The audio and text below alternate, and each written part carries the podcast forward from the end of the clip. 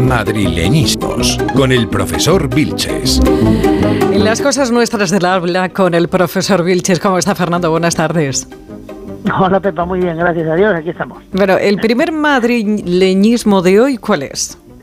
Sí que nos cuesta pronunciarlo, es verdad. que cuesta, ¿eh? Sí, sí, pues mira, empezaremos bien la andadura de hoy con albarca. Albarca, ¿eso suena calzado? Sí, pues he dicho andadura, tú qué fino estoy. Ah.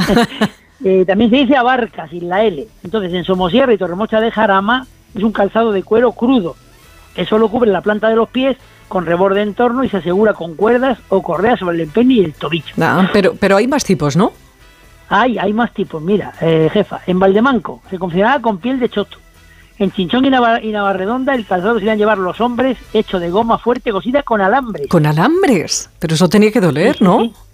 Pues yo creo que sí, porque era, bueno, gente muy ruda, pero era, era terrible, ¿no? Luego, en Puebla de la Sierra se denomina albarca de pata, porque está hecha con el cuero de las patas de ganado vacuno o de los asnos, y también, fíjate, se llama pez gato. Pez gato, qué nombre más curioso.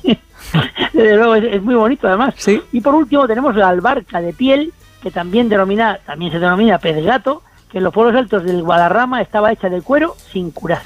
Bueno, pues ya tenemos conocimiento del calzado que llevaban nuestros madrileños del ámbito rural hace años. Así que vamos con otro.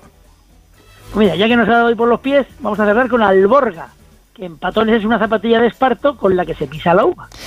Bueno, así que ve, con tanto eh, pasito, con tanto, con tanto andar, pues llegamos al final del camino con el inevitable chiste de nuestro profesor de cabecera. Bueno, soy cambio de proveedor. Para ¿Ah, sí? En vez del doctor Botella, el doctor Oscar González. Es mi orólogo de cabecera que me lo manda desde dos hermanas y venga para, el programa de Pepa, pues venga, vamos allá. Y de una seta se encuentra con otra seta y le dice, ¿por qué estás tan triste, setita? Y si la otra contesta, es que mi novio me ha dado boletus. Hasta la semana que viene, profesor, de verdad. Es que Un besito, Pepa, hasta la semana que viene.